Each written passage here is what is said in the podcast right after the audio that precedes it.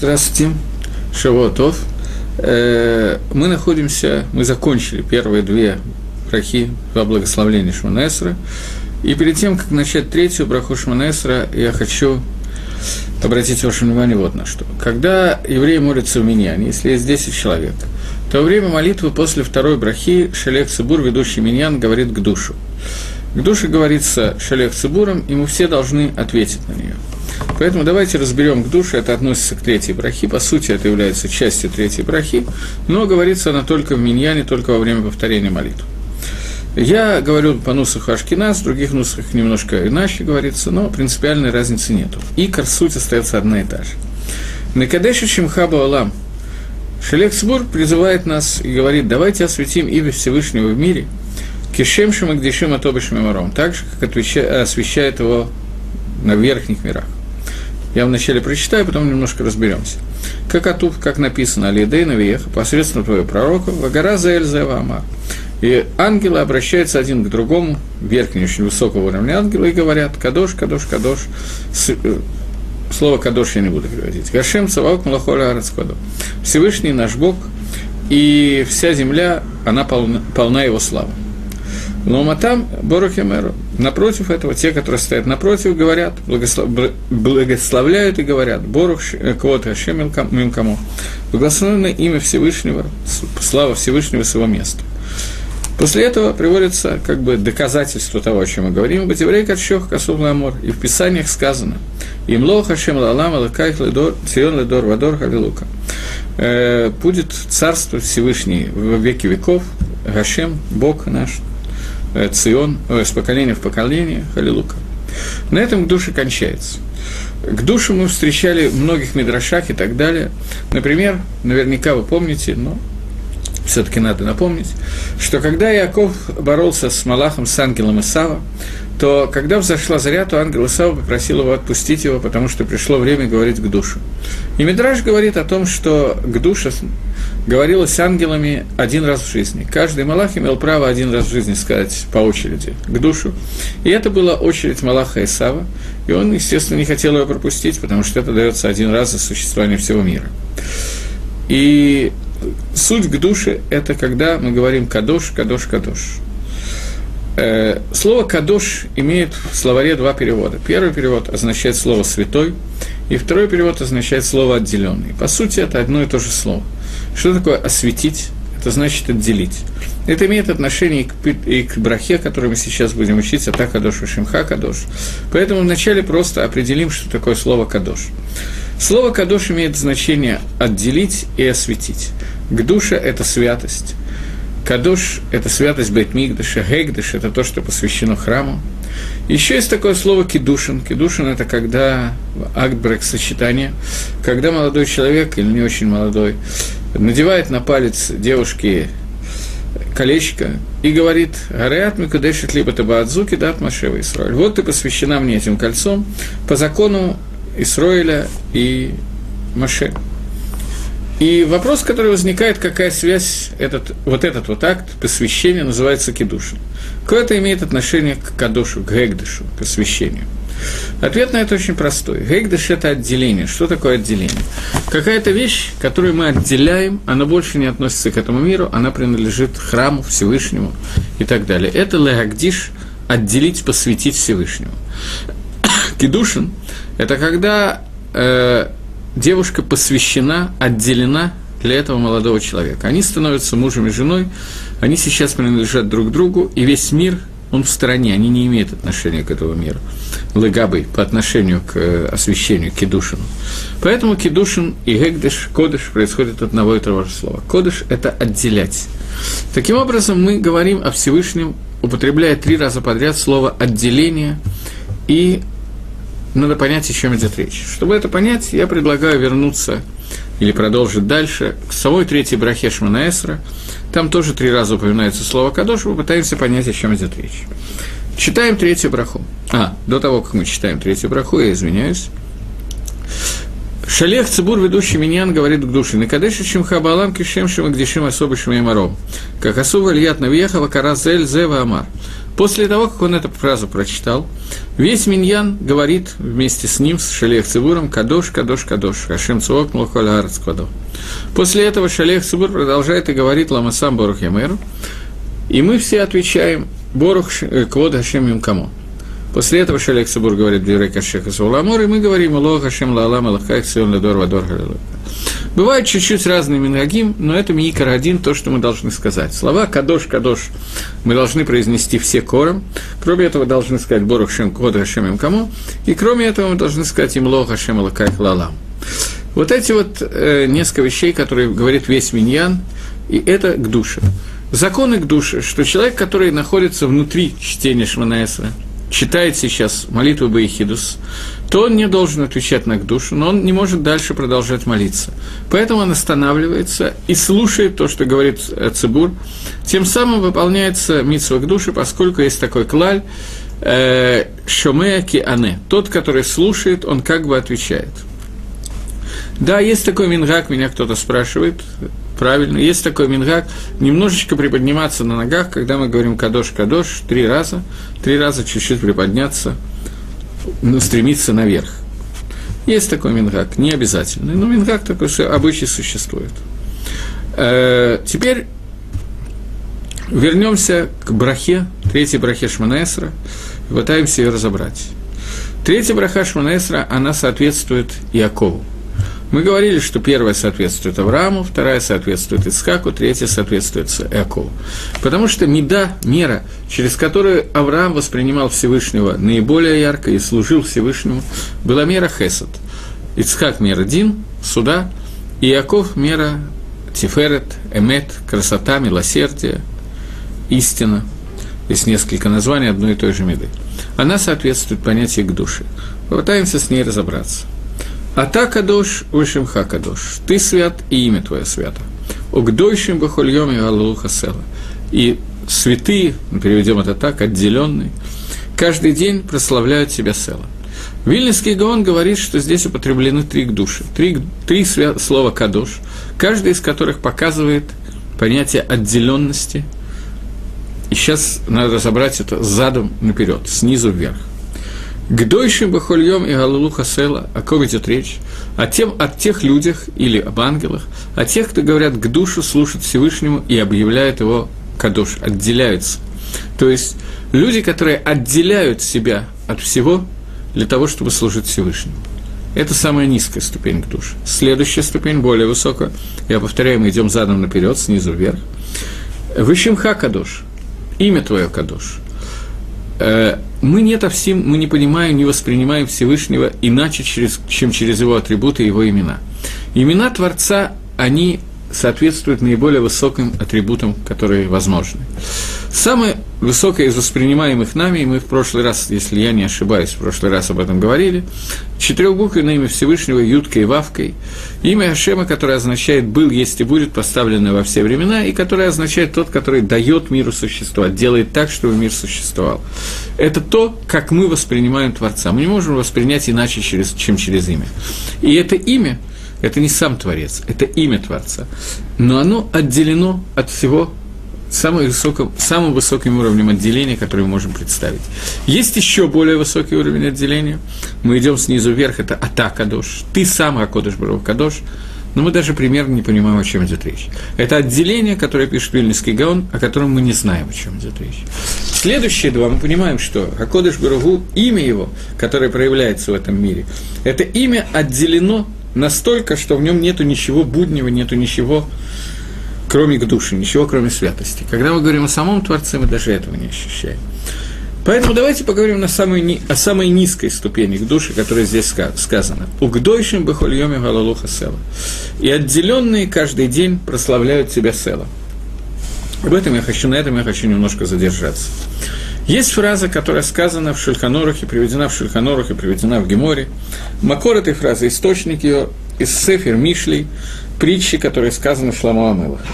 Шламу Амелах учит нас. Надо понять, что Шламу Амелах, кто был кто такой Шламо. Шламо – это человек, которого, про которого сказано, что когда он стал царем, он попросил у Творца, обратился к нему с молитвой, мы тоже можем помолиться Всевышнему запросто. Не факт, что результат будет такой же, как у Шламо, но попробовать можно. Шламо Малах обратился к Творцу с просьбой дать ему мудрость для того, чтобы судить народ. И он получил мудрость Торы. Про Шламо сказано о том, что его мудрость была практически достигала мудрости Маширабейну. Маширабейну, который знал все Тамы и Митцвот, и все суть заповеди, вся Тора дана через него. Шламо Амелах, он вышел на уровень почти как Маше. Бикеш Кагелет льет Кимойша. Попросил Кагелет, Кагелет – это книга Экклезиас, книга Кагелет – это одно из имен Шламу Амелаха. Сказано, что Кагелет, Шламу, он попросил, чтобы он стал как Мойша.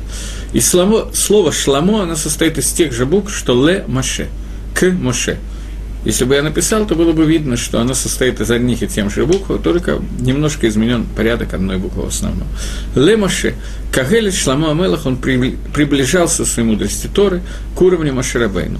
В одном в другом месте из комментариев, в комментариях сказано, что была одна заповедь, смысла которых он не понимал, ее он не понимал, остальные заповеди он не понимал, он понимал смысл всех, Маше понимал и эту заповедь тоже.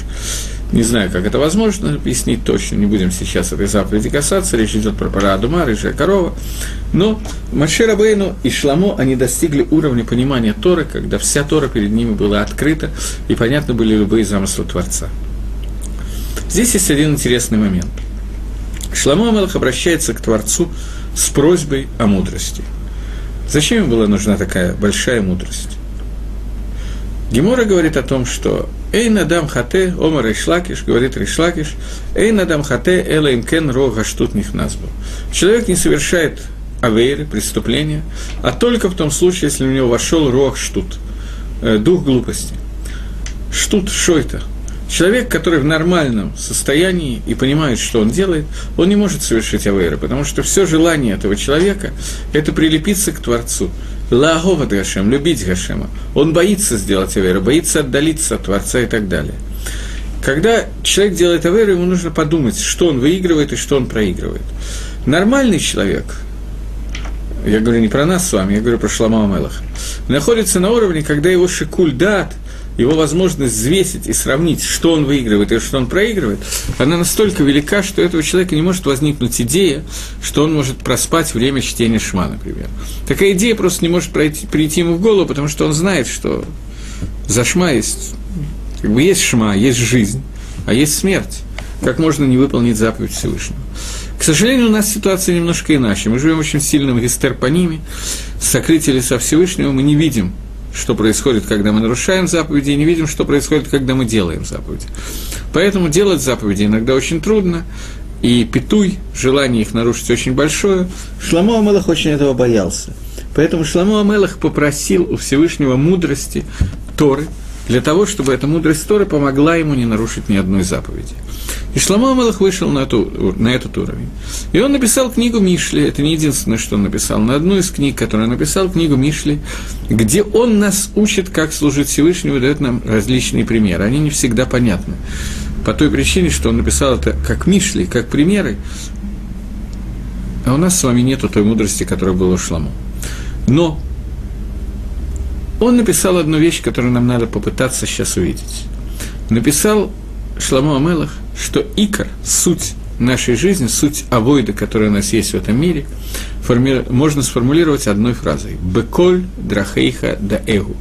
Во всех путях своих ты должен познать Творца. И Шульханорах приводит это, даже Кицур Шульханорах, насколько я помню, приводит это как основную наш основной как бы кивун, основное направление службы Всевышнего. Беколь драхейха даев. Говорит Гемора, что что означает во всех путях своих познай Всевышнего. Например, бахила, баштия, когда ты ешь, когда ты пьешь. Что значит познай Всевышнего, когда ты ешь? Есть несколько направлений. Первое из них, самое низкое. Когда человек ест, он должен есть только кошерную пищу, он должен следить, чтобы в рот не попало что-то, что запрещено есть, и так далее. Об этом говорит Шульханорах, Шламо Амелах не говорит. Это настолько очевидно, что такую мысль Шламо Амелах не высказывал. Он говорит немножко о другом. когда человек садится и кушает, он должен есть с кованой, с намерением, для того, чтобы эта еда дала ему силы служения Всевышнему, служения Творцу. В этом случае он должен устремить все свои действия для службы Творцу. Когда он ест – он отделяет себя от всего буднего. Он ест не для того, чтобы насытиться, он ест не для того, чтобы получить удовольствие, он ест для того, чтобы служить Творцу. Дери Гагав, просто заодно. Можно и кушать для того, чтобы получать удовольствие, и при этом служить Творцу. Например, мы знаем, что еда в шаббат, вот вчера был шаббат, человек, который кушает в шаббат и пытается получить удовольствие от пищи в шаббат, он тем самым выделяет шаббат из остальных дней недели, и тем самым он получает удовольствие от еды в шаббат, и это и есть его служба Творцу, это и есть заповедь. Но он должен есть не потому, что я хочу получить удовольствие, а потому что я хочу получить удовольствие, потому что в этом это является митсвой еды в шаббат. Нужно все это продумать каждый раз. В тот момент, когда это продумано, и человек кушает для того, чтобы набраться сил, для того, чтобы служить Всевышнему и так далее, то получается такая вещь. Он отделяет себя – от всех вещей, которые не связаны с направлением службы Всевышнего. Это к душе, о которой мы говорим, самая низкая к душе, о которой мы говорим, угдойшим бахольем и алалу хасела. И цветы, отделенные, каждый день прославляют себя села. Я еще раз говорю, это самая низкая к душе. Я не говорю сейчас о том, что человек отделяет себя от некошерной еды. Это вода и нет. Это не подходит под понятие к душе. К душе это более высокая ступень. Но при этом – это к душе, о которой мы говорим, в этой брахе Шманаэсра, она самая низкая часть. И когда мы говорим к душу, я возвращаюсь к душе, которая говорит Шелек Цибур, а все остальные отвечают, Векараза Эльзе, Ваамар, и обращаясь к ним другому, другому, говорят Кадош, Кадош, Кадош. Здесь три раза употребляется слово Кадош. Это те же три к о которых мы сейчас говорим. Самая низкая к душе – это к душе, когда мы отделяем полностью все, что нам не нужно в этом мире для службы Творца, и все, что есть в этом мире, направляем на службу Творцу. Вторая к душе – это к душе, которая вообще не связана с этим миром, к душе, которая связана с именем Всевышнего. Мы говорим «Вашимха Кадош», имя Твое Кадош, то, что проявляется в этом мире, но не связано с миром. Тот, который мигавеет гаалам, тот, который дает миру существовать, делает так, что мир будет, но сам при этом не является частью мира. Он савепад коли алам, он ималеет коли алам. Он наполняет весь мир, он окружает весь мир. Он отделен от этого мира. Это Шем Хашем, это имя Всевышнего. И третья душа, это мы вообще не понимаем, о чем идет речь, и нам не надо думать на эту тему. Нам надо знать одну вещь, что «эйн махшова и халалит фосату». Мысль наша не может понять, что такое Всевышний. Поэтому мы понимаем, о чем идет речь, только в проявлениях Творца. И вот эти три кадош, которые мы говорим, мы должны знать, что мы имеем в виду, когда мы это говорим. А то кадош, вишимхо кадош. Ты святое имя, ты отделен, имя твое отделено. И отделенные каждый день прославляют себя Села. Бору Хато Ашем, благословен ты Всевышний, Гакель Гакадош, Бог, который является отделенным. В 10 дней Тшувы, когда перед Рожашоной, между Рожашоной и Кипром, начиная с Рожашона, в этой брахе вместо Гакеля Гакадош мы говорим Гамела Гакадош. Э, честно говоря, довольно трудно сказать, почему в остальные дни мы не говорим Гамела Кадош, почему в эти дни говорим Гамела Кадош, а не в остальные.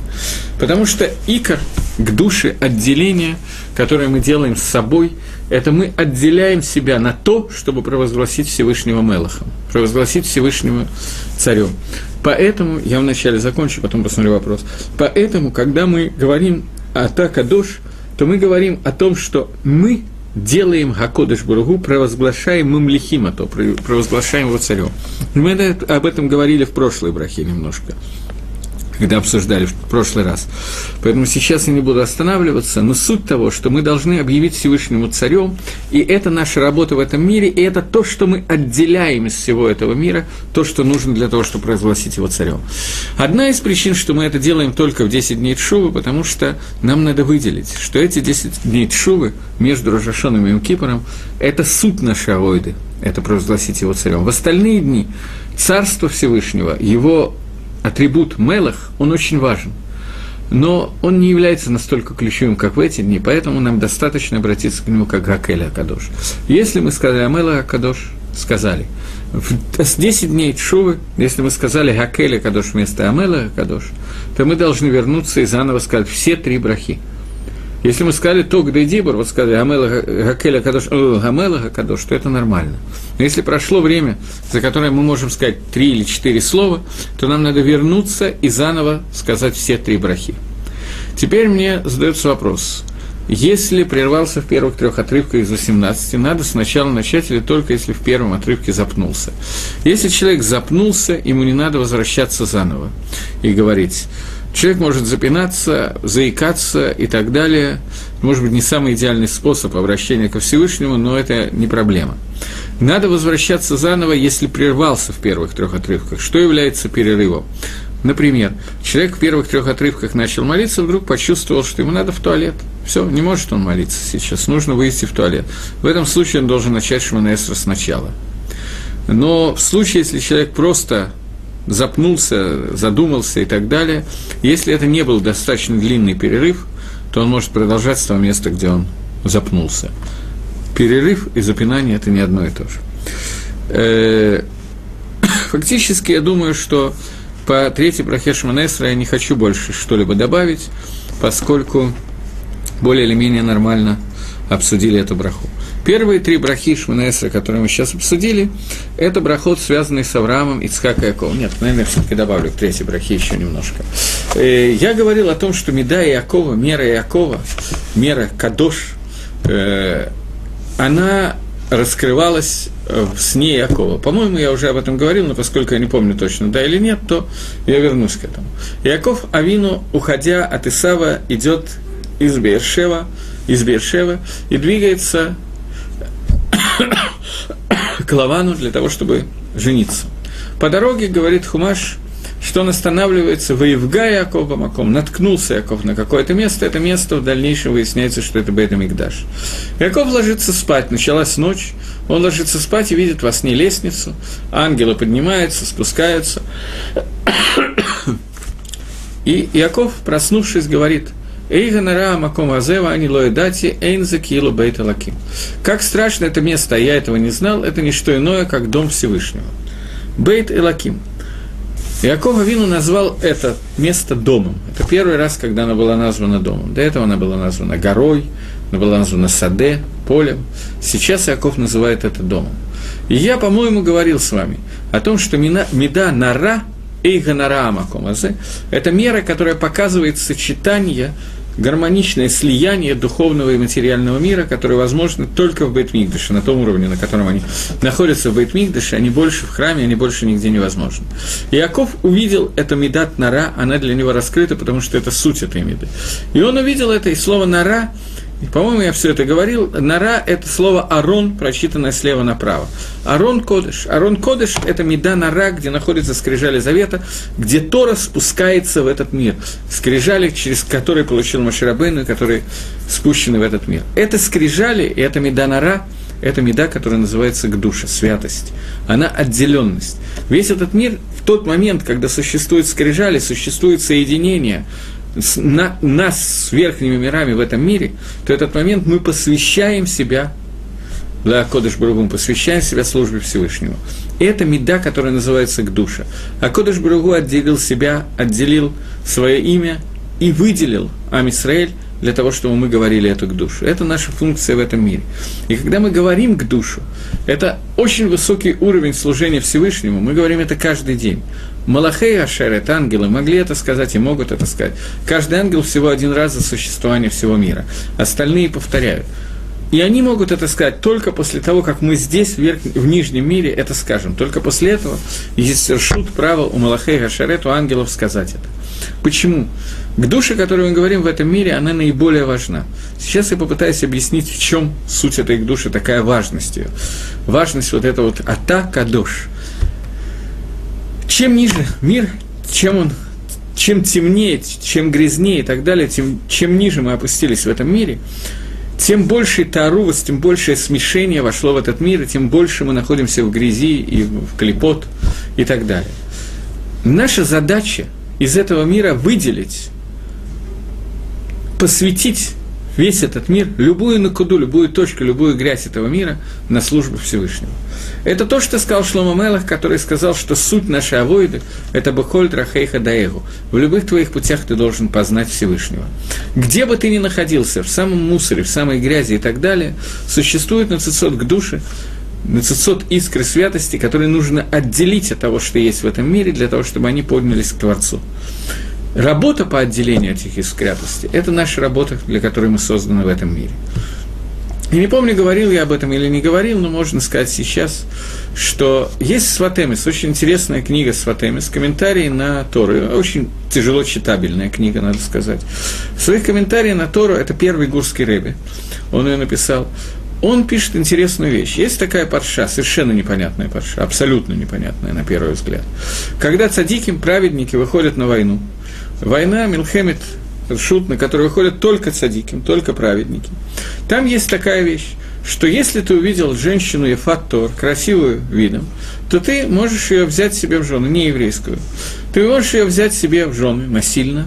Насильно, на самом деле, не до конца. Можешь взять на какое-то время. После этого максимум ты должен дать какое-то время. И если она решает, что она остается у тебя, решает, принимает гиюр, она становится еврейкой. Если нет – то ты должен ее отпустить и так далее, не можешь продать, она не рабыня. Э, и вот вещь, парша, которая совершенно непонятна. Речь идет о цадиким, которые идут на войну. Есть много комментариев, которые говорят Кенегет Яцергара во время войны, когда люди разлучены семьями, убийства и так далее. Яцергара у человека более сильная, поэтому Тора дает ему какие-то разрешенные вещи для того, чтобы он не сделал то же самое запрещенным способом. Есть такое объяснение, такое объяснение дает Сефер Хахинух. Сватемис дает другое объяснение. Сватемис говорит, обратите внимание на лашон, мне нужно будет сказать это на иврите, для того, чтобы это как-то было услышано. «Э, Велакахта шивья.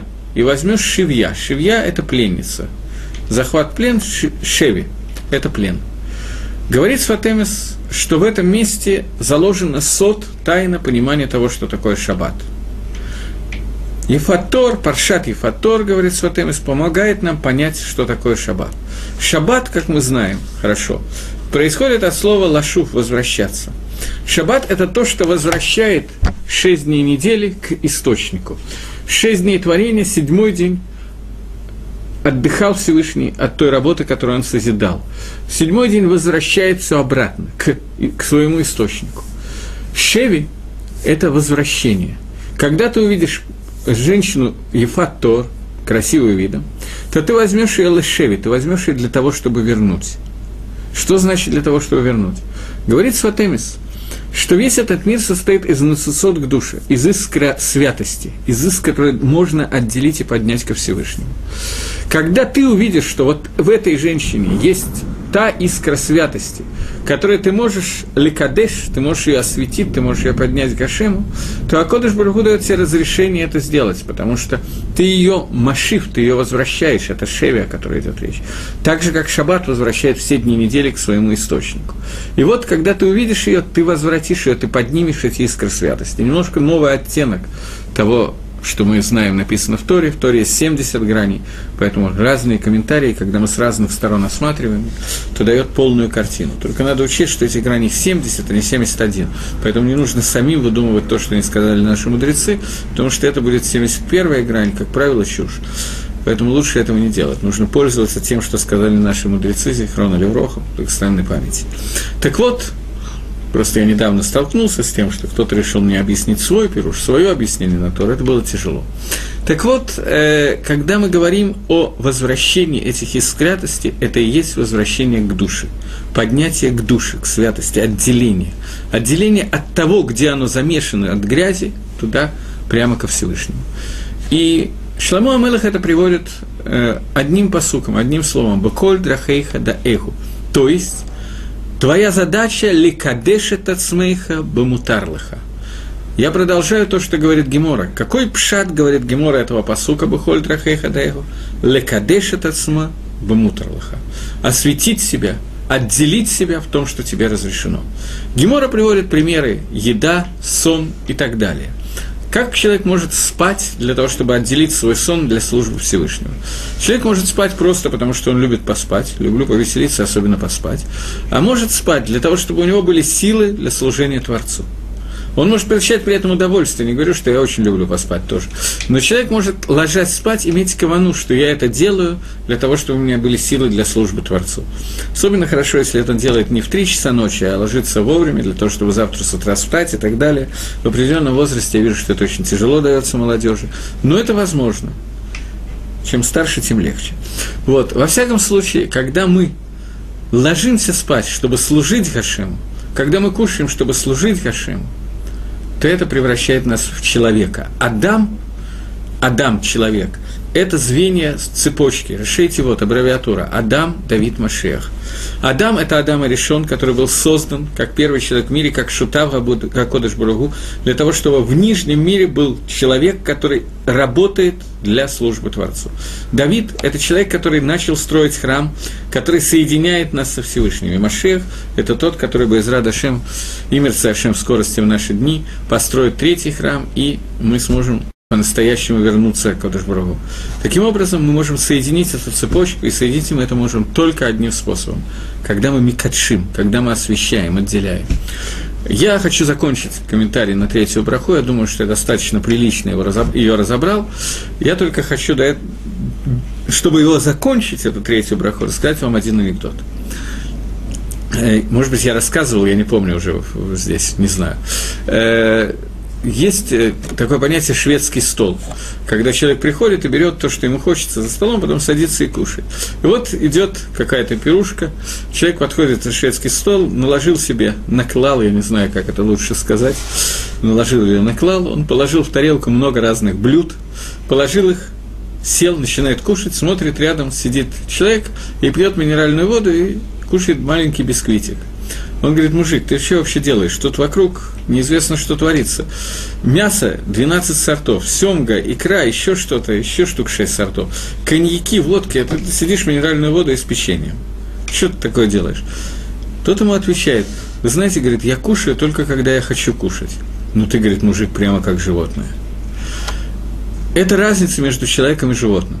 Когда человек кушает – лешем шамаем, он отделяет эту еду, посвящает ее, то он выполняет то, что сказал Шломо Амалах Беколь Драхейха Дайру. И этим он выполняет лекадеш этот смобу мутарлаха. Отделить себя, посвятить себя, осветить себя в том, что тебе можно.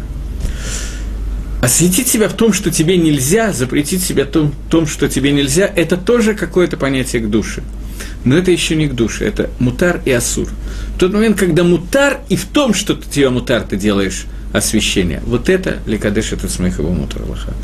Это икор брахи к душе. Тов. Четвертая браха. Атаханен ла адам дат, умламет ла бина. Э, первые три брахи, которые мы только что учили, эти брахи, которые говорят о швахе, лишабех и дашим, прославить Всевышнего. Икор тфила, суть тфилы, настоящие тфилы, молитвы, это, я думаю, что я вам говорил, что по мнению Рамбама, тфила де Арайс, по одному из объяснений мнения Рамбама, скажем так, а, а тфила де Арайс, молитва истории, это та молитва, которую человек молится, когда у него есть шат цара, время несчастья, когда ему плохо, и он обращается к Всевышнему просьб, с просьбой. Икор тфилы, суть тфилы – это бакаша, просьба. Поэтому и рационы, которые мы говорим в начале утренних, утренних брахот, в принципе, сказав эти иерационы, бепаштус мы выполняем митсву тфилы.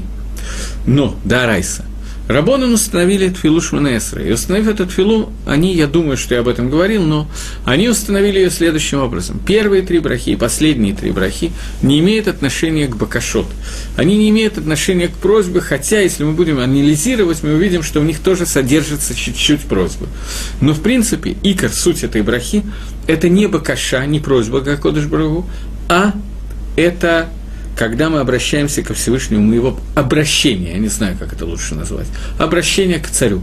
Обращение к царю, который, к которому мы приходим через швахот, через прославление Всевышнего. Всевышний, ты открываешься нам через Медот, который открыты через Авраама, Ицхака и Якова. Ты выбрал нас заслуги Авраама, Ицхака и Якова. Ты создал этот мир так-то и так-то и так-то, и цель этого мира – к душа, рахамим и так далее. После того, как мы это сказали – после этого мы приходим ко Всевышнему с просьбами. Мы просим Гашема о самых личных вещах. Очень часто у людей, которые начинают молиться, возникает вопрос, Почему мы должны молиться с помощью вот этих вот благословлений, которые составил кто-то другой, а не говорить то, что мне надо, от души, из чистого сердца без задних мыслей, попросить Всевышнего, чтобы у меня было побольше денег, и чтобы у соседа умерла корова и так далее. Почему мы не можем это сделать? Зачем нам надо пользоваться теми словами, которые кто-то сказал за меня? Есть несколько ответов на этот вопрос. Первый ответ – мы таки да должны говорить своими словами. Обязательно должны. И во время брахот даже Шманесра, который мы будем сейчас с вами учить, мы имеем полное право добавить и обратиться ко Всевышнему со своими мелкими или большими просьбами, со своими словами. Но кроме этого, не все люди хорошо владеют ивритом, и не все люди, которые хорошо владеют ивритом, хорошо владеют формой составления брахот. Поэтому Аншейк Неса Дагдалам уже Великого Собрания составили нам твилу, в который входят все бакашот, которые могут быть у человека, все просьбы, которые у человека могут быть. Свои протим до просьбы, немножечко помощь в этих просьбах мы можем добавить. В каждую браху можно добавлять кеэйн, подобное тому, о чем мы говорим браху. Это галоха майса, сказано в Геморе Авойда Зойра, и так приведено в Шельканороке, что мы можем в каждую браху добавлять то, что мы хотим добавить в кеэйн этой брахи. И сейчас мы разберем это на той брахе, на которой мы сейчас начинаем. Но обычно так принято, что мы добавляем в брахе только шмакалейну, хотя это не обязательно, я еще раз говорю. Есть определенный смысл добавлять именно в одной брахе все просьбы, но есть люди, которые это делают в разных брахот, и в этом есть тоже свой смысл. И то, и другое можно. Но когда мы пользуемся брахой, составленной Аншейк Несада Гдала, мужами Великого Собрания, мы можем учесть, что они составили эту браху самым лучшим нусахом, самой лучшей формой, которая подходит для всего клали Израиля, для всего народа Израиля. Если мы будем составлять ее сами, мы половину пропустим, а две трети скажем неправильно. Наша молитва дойдет до Всевышнего. А Кодыш Баругу хорошо владеет всеми языками, он полиглот, он хорошо владеет и русскими, и немецкими, и французскими и так далее. Но, э, тем не менее, тем не менее, основное мы должны сказать – и лучше это сказать с помощью наших хазаль, которые нашли правильный способ. Меня спрашивают, добавки можно вставлять от четвертого отрывка и далее, или в первый и третий тоже можно вставлять просьбы. Первый и третий отрывок – это не просьбы. Просьбы, которые можем вставлять, можем вставлять кеэйн, что-то подобное тому, о чем мы сейчас молимся. Первые три брахи – это не бакашот, это швахот, это обращение ко Всевышнему. Мне трудно представить что можно вставить подобное той брахе, о которой мы говорим. Ну, например, вторая браха говорит про Тьяза Мейсим. Борохата Ашем Михая Мейсим. Может ли человек в эту просьбу взять и ставить сейчас, что и рацион будет угодно перед тобой, чтобы ты оживил такого-то и такого-то сейчас? Лихойра – это кейн браха, на первый взгляд, это подобно этой брахе. Но так случилось, что Акудыш Бургу Мейсим делает крайне редко. Такие случаи описаны в Танахе. Таких случаев в Танахе описано два, может быть, три. Можно сказать, три. Два с Илишей, один с э, Ильяу. Но в Геморе описано еще пару случаев Тьяза Мейсин, воскрешение из мертвых, которые может быть, могут быть. Гемора говорит, что любой Амура, имя которого употреблено в Геморе, в Талмуде, он мог заживлять мертвых, он умел это делать, он мог обратиться ко Всевышнему, Всевышнему бы ответил. Одно из, я помню, даже два я помню, раза воскрешения из мертвых упомянуто в Геморе. Но, тем не менее, я не думаю, что мы можем молиться сейчас о том, чтобы кто-то из нас оживил мертвого. Мне кажется, что это будет гефсик в брахе, поскольку к сожалению, по ряду принципов, которые описаны в Асилат и Шарим, мы не вышли на уровень, когда мы можем это делать. Поэтому оживление из мертвых, о которых мы говорим, это оно будет когда-то. Не, не связано с нами, но не напрямую, поэтому мне кажется, что об этом не надо молиться. Когда мы говорим первую браху Маген Авраам, э, Благословен это Всевышний, который является щитом Израиля. Мы можем, э, Авраама, мы можем в этот момент подумать о том, что Всевышний, просить Всевышнего защитить меня, так же, как он защищал Авраама и так далее. Добавить в этом месте, это будет неправильно. Это лучше добавить либо в Шмакалейну, либо есть еще одно место, куда это можно добавить.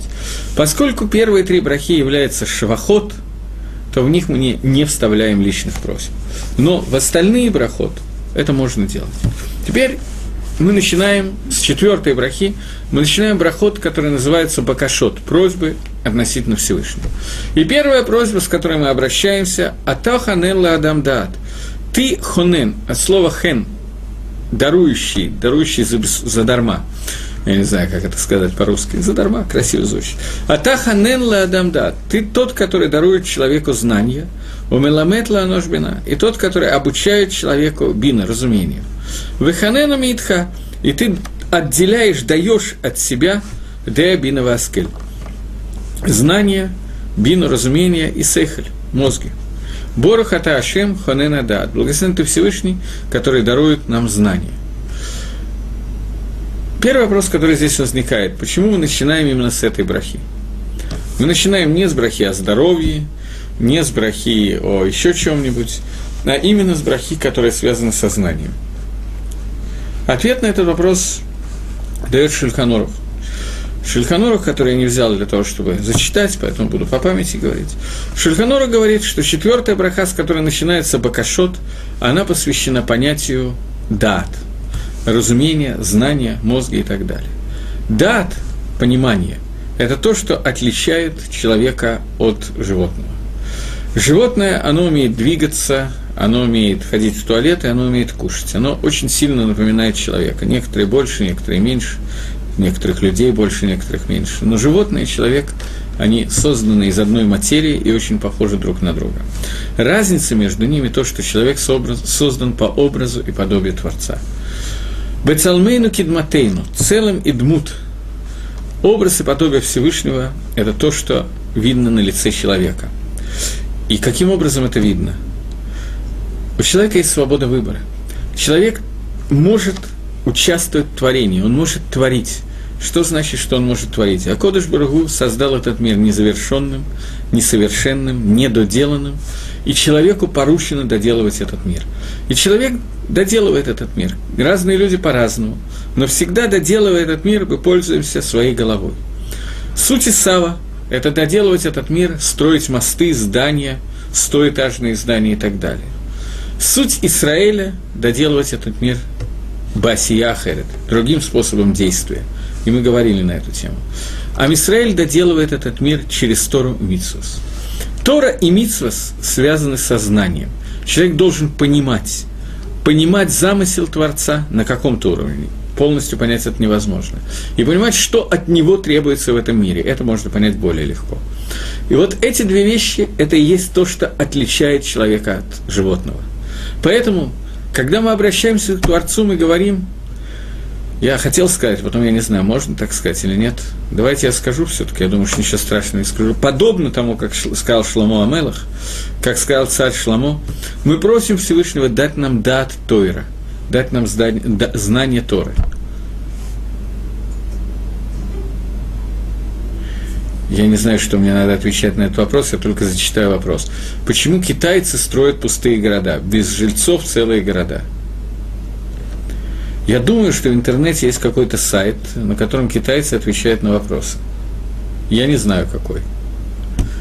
А можно мне встречный вопрос? Если можно, напишите, почему, что в моей, моей лекции вызвало такой вопрос. Это самые интересные моменты в таком. Чем я спровоцировал? Ашамну Багадну. За что, то есть, у меня такое? Э, так вот, так вот,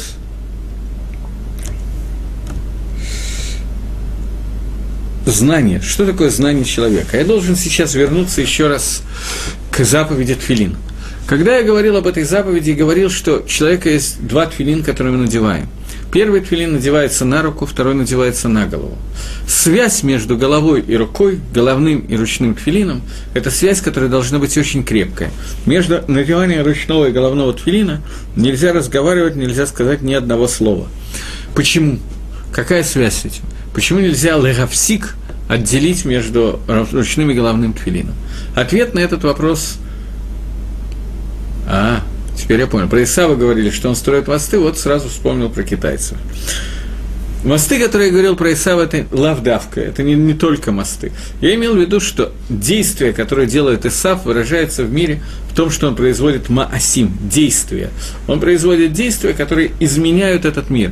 Делает машины, делает мосты, делает бани, делает все, что угодно, любые строения. Это суть Исава, научное достижение, действия, которые связаны с материальностью – Китайцы сегодня, я думаю, что делают продуктов значительно, э, производственных продуктов, я имею в виду, значительно больше, чем э, делает ИСАФ и все остальные вместе взятые, потому что китайцев просто очень много. Я сейчас вспомнил анекдот про то, как встречаются два новых русских. Один другому говорит, меня, говорит, на экционе в Гавайях надули, говорит. А что такое, говорит? Купил вазу, говорит, за 50 тысяч баксов. Сказали, что династия Цин, а оказалась китайская – так вот, зачем китайцы строят, мост, э, строят пустые города, я все-таки не очень в курсе. Э, но уйдем от китайцев сейчас на некоторое время и перейдем к еврейцам. Так вот, еврейцы, они не строят пустых городов, они вообще по возможности стараются поменьше этим заниматься, строительством. И зато они надевают тфилин. Тфилин ручной и головной. И между ручным и головным тфилином нам нельзя разговаривать, поскольку эти два тфилина связаны. Твилин, который надевается на голову, это твилин, который находится в пони... э, отвечает за понятие, которое называется разум человека, мозги. Он надевается вот здесь, вот, вот в этом месте, если вы, вы видите, я не знаю, насколько видно, в том месте, где находится родничок у ребенка, когда ребенок рождается, там мохошель тинок рафеф, там можно почувствовать, как бьется пульс, вот, э, мох, э, мозг ребенка, самое тонкое место. Вот в этом месте, которое ближе всего к мозгам, там надевается головной тфилин. И этот головной тфилин, на котором написаны те же самые паршиот, те же самые отрывки, которые написаны на ручном тфилине. Отрывки, которые говорят о том, что нам надо знать, что Хашем Элакейну Хашем Ихат, нам нужно знать, что Хашем Кадош, нам нужно знать Кадош Кольбу Хораиха, что он осветил всех первенцев и первенца Израиля и так далее. То есть те митсвы, о которых мы фактически с вами только что обсуждали – они все должны нам войти в голову и пройти через мозг. После этого они должны оказать воздействие на наши действия в этом мире. Ни одно из действий, которые мы делаем в этом мире, не должно произойти так, чтобы мы не понимали и не знали, что делать. Я хочу обратить ваше внимание, что когда евреи стояли на горе Синай, они сказали фразу «На асе нишма сделаем и услышим», и на асе стояла перед нишма. Ручной твилин называем до головного твилина. Мы не можем понять суть заповеди, не исполняя заповеди. Это абсурд, это чушь. Настоящее понимание к нам приходит через исполнение, через действие – но действия и понимание должны слиться воедино. Это тахлис, это цель, которая стоит. Безусловно, всегда это произойдет только через действие, иначе это произойти не может. Но для того, чтобы мы делали заповеди, нам нужен дат, нам нужно разумение, нужно дат Тойра, понимание того, что хочет Тора. Я много раз говорил, и я обязан сказать еще один раз, что мы, за, за, э, когда мы запечатываем эту браху, мы говорим «Ата хонен адам дат». Борух ата ашем хонен адат. Я говорил о том, что существует три вида, три слова, которые означают, перевод у них один и тот же, перевод у них – это «знать» на русском. Но на иврите это абсолютно разные понятия. Есть понятие хахма, есть понятие бина, есть понятие дат. Хахма – это получение информации извне. Бина – это разумение, вывод из этой информации каких-то дополнительных выводов, интуитивное мышление. И дат – это постоянный хибур нахождения в связи с этой информацией. Когда мы молимся здесь, в этой брахе, мы говорим «Бору хаташем хонен гадат». Дат – это постоянное нахождение с информацией. Я еще раз хочу вернуться к Шламу Амелаху. Что делать? Мы в этой брахе действительно просим то, что просил Шламу Амелах от Всевышнего, но Шламу Амелах получил это в самой высоком, высокой форме, которая возможна. Мы просим дат Тойра. Мы просим знать, что такое знание Торы. Что такое дат? Это состояние, когда человек – знает, прочитал какой-то кусочек Тори, услышал от учителя, что есть заповедь, не знаю, любая заповедь, которая есть, он про, пропустил эту заповедь через свой, свои мозги, через свою голову и через свое тело, и эта заповедь слилась с ним. Да, это когда он находится в постоянном сли, сливании с этой заповедью. Нету ни одной секунды, когда он и заповедь расходятся, он и его знания расходятся. Он все время думает только об этом – Не обязательно об одной заповеди, их 613, можно обо многих думать. Но человек находится в таком состоянии, что он не отделяет свои, свое знание от этого объекта митсвы. В этой ситуации об этом сказано, что «Эйна дам хате, элэймкен рох штут них назбо». Человек не может согрешить, а только если в него нашел, вошел рох штут, дух глупости, идиотизма.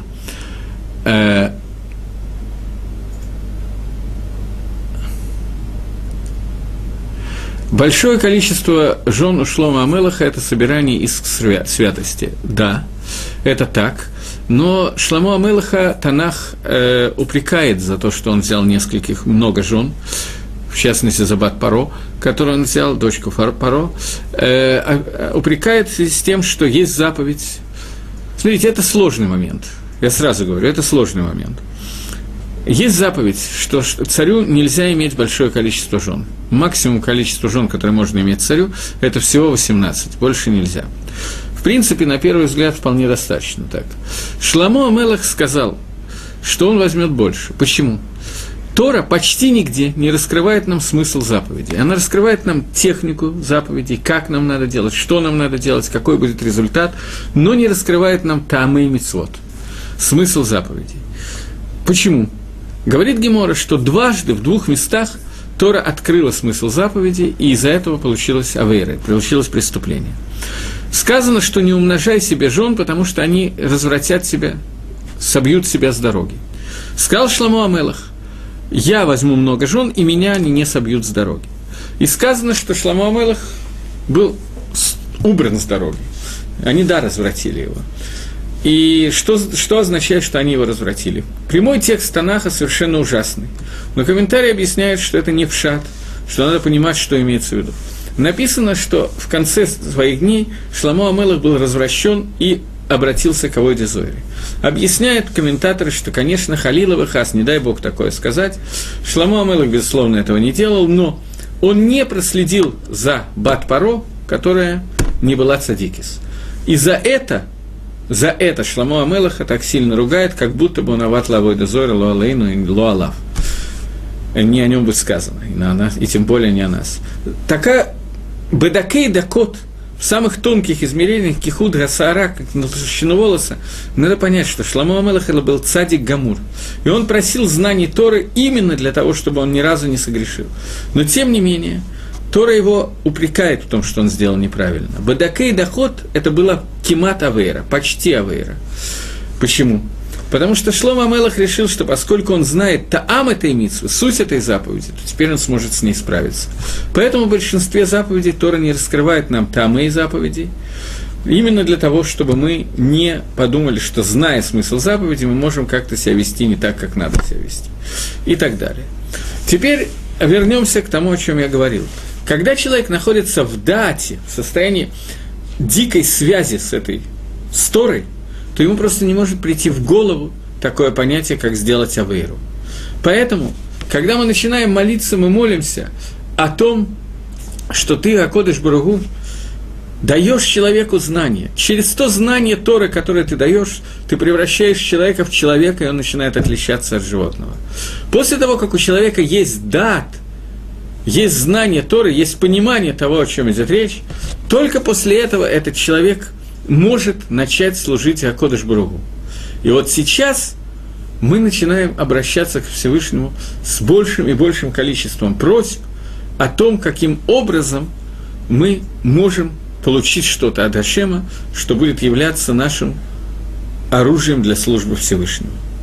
Потому что нету никакого смысла во всех просьбах, которые мы говорим сейчас – кроме как получить что-то, что является средством для службы Творца. Тут я должен обратиться обратно, напомнить вам, что атака дошу шимха кадош угдойшим бехоль йоми галулу хасела. Те, которые отделены от всего, то есть те, которые посвятили тебя, китшу этот смам, бамутар лагем, те, которые осветили себя в том, что им разрешено, вот они начинают службу Всевышнему. Это настоящая служба Творцу. Поэтому то, о чем мы просим Всевышнего, это является только средством для Авадат Гашем, для того, для чего мы созданы. Мне надо на секундочку вернуться к тому, о чем я, по-моему, говорил, но не факт, к истории, когда Иаков Авину, наш братец Иаков, оставляет Лавана и идет, встреча... идет к своему папе, к. Но по дороге ему приходится встретиться с еще одним человеком, встреча с которой он с удовольствием бы избежал, но не тут-то было. Человека этого зовут Исав. Еще до встречи с Исавом происходят некоторые события. Вот о них я хочу сейчас поговорить. Э, Яков доходит до места, которое, ручья, реки, которая называется Нахаль, которая называется Ебок. И он перевозит через них все свое имущество, своих жен, своих детей, и возвращается для того, чтобы, говорит Раши, для того, чтобы забрать пахим ктаним, маленькие кувшины, которые у него остались, чтобы забрать их и перевести с собой. И сказанного Ишаэра Яков Левадо, и остался Яков один, и боролся с ним некто – был некто, кто стал с ним бороться, и Гемора говорит в трактате Гидганоши, я не помню, я говорил на эту тему или нет, когда-то рассказывал или нет, Гемора в трактате Гидганоши говорит, что это был Малах Исава, ангел Исава, который боролся с Иаковом. И Гемора говорит, что боролись они по-серьезному, хорошо знали прием дзюдо, самбо, джиу-джитсу и так далее – а канфу еще сегодня очень модно. Так вот, они очень хорошо владели всеми этими э, приемами, и боролись они так, что пыль, которую поднимали их ноги во время борьбы, достигала кисеаковод, престола славы Всевышнего. Я думаю, что не надо комментировать это место, и так понятно, что речь идет не о том, что они много пыли поднимали, а о том, что те таанот – те требования, которые каждый из них излагал, они были настолько сильные, что чтобы ответить на эти требования, они доходили до кого, до самого Творца. Творцу нужно было решать, кто из них прав. И теперь нам осталось немножко. Нам надо понять, по поводу чего они подрались, что они не поделили. Малах и Сава и Иаков Авину. Это не совсем была драка, как э, в третьем классе в Хедере или в школе, когда начинается драка по поводу дурак, сам дурак от дурака слышу, там были более веские претензии. И эти претензии нач- начал Малах Исава. И нам надо к ним обратиться. За некоторое время до этого произошла другая сцена. Исав приходит из поля, приходит голодный, уставший. И говорит Иакова, продай мне первородство – это был день, когда Исав совершил много авирот, в частности, убил человека, изнасиловал на Араме Ресет, э, обрученную девушку, отказался от Бритмилы, Кафер Баикар, отказался от всего и так далее. Опять Авирот сделал, говорит Гемора Баабасра, Исав в этот день. Он пришел уставший от убийства и от Авирот. Это был день, когда умер Авраам Авину, и Иса, Иц, э, Иаков варил еду, которую надо было дать Ицхаку, который был Авель, Авель в первый день после э, смерти кого-то из родственников, первый день Авелута, траура, он ест не то, что он приготовил, а то, что ему готовит кто-то соседи, кто-то другой. В данном случае готовил Иаков. Исав просит дать ему эту еду, и Иаков говорит, что я тебе дам, если ты продашь первородство, и Исав продает первородство. После того, как это первородство было продано, то с этим в это первородство включается несколько вещей – Вещей, которые Исав решил, что ему не нужно. Это первое. Право на приношение жертв. жертв. Право на приношение жертв было у первенцев. И не первенцы, не первенцы, они были в курсе, а, они, они не могли приносить жертву, поэтому жертву должен приносить Исав. И Исав заключил с Иаковом сделку и продал первородство. Теперь Иаков приносит жертву. Сегодня наши первенцы не приносят жертву, сегодня жертву приносят Каиним – После того, как был сделан золотой телец, э, некоторое количество первенцев поклонилось золотому тельцу, поэтому у них это право было забрано, и это право было отдано Кагиним из колена левитов. Поэтому сегодня, сегодня нету жертв, но сегодня Байзрат Ашем будет построен храм, и будут приносить только Кагиним жертвы. Есть мнение, что только Кагиним Бней Цодок, только Кагиним из разные там есть семьи, Каиним Цодека, поскольку они поддержали Давида во время восстания Авшалома, и остальных Каиним это право будет забрано, как комментирует Рашин и Хескель, что только Каиним Бней Цодек. Я долго искал этот мидраж, мне э, мой сын сказал, что ему Ребер рассказал, что есть такой мидраж, я никак не мог его найти, наконец нашел. Ворохайм, не мидраж, а комментарий Ворохайм, он приводит, что э, после того, как будет построен третий храм и придет Машех, то первенцы вернутся к храмовой службе. Их вернут. Кореним не заберут оттуда, но первенцы будут тоже служить в храме. Если я правильно помню и правильно понял, надо две вещи, я не гарантирую сейчас, то Рахаим пишет, что первенцы вернутся к службе только Бакарбанот Йохид, только к единичным жертвоприношениям. Жертвоприношение Цибура останется у Каганим. Таким образом, Исав продает Иакову право на жертвоприношение и продает одновременно с этим еще несколько вещей. Вот эти несколько вещей нам надо обсудить с вами на следующем занятии и попытаться понять, из-за чего Малах Исава дрался с Иаковом и что они хотели. После того, как мы это разберем, мы увидим, как это связано с остальными брахот, которые есть в Шманесра, и перейдем к следующей брахе Гашевену. Сейчас спасибо за внимание и до новых встреч.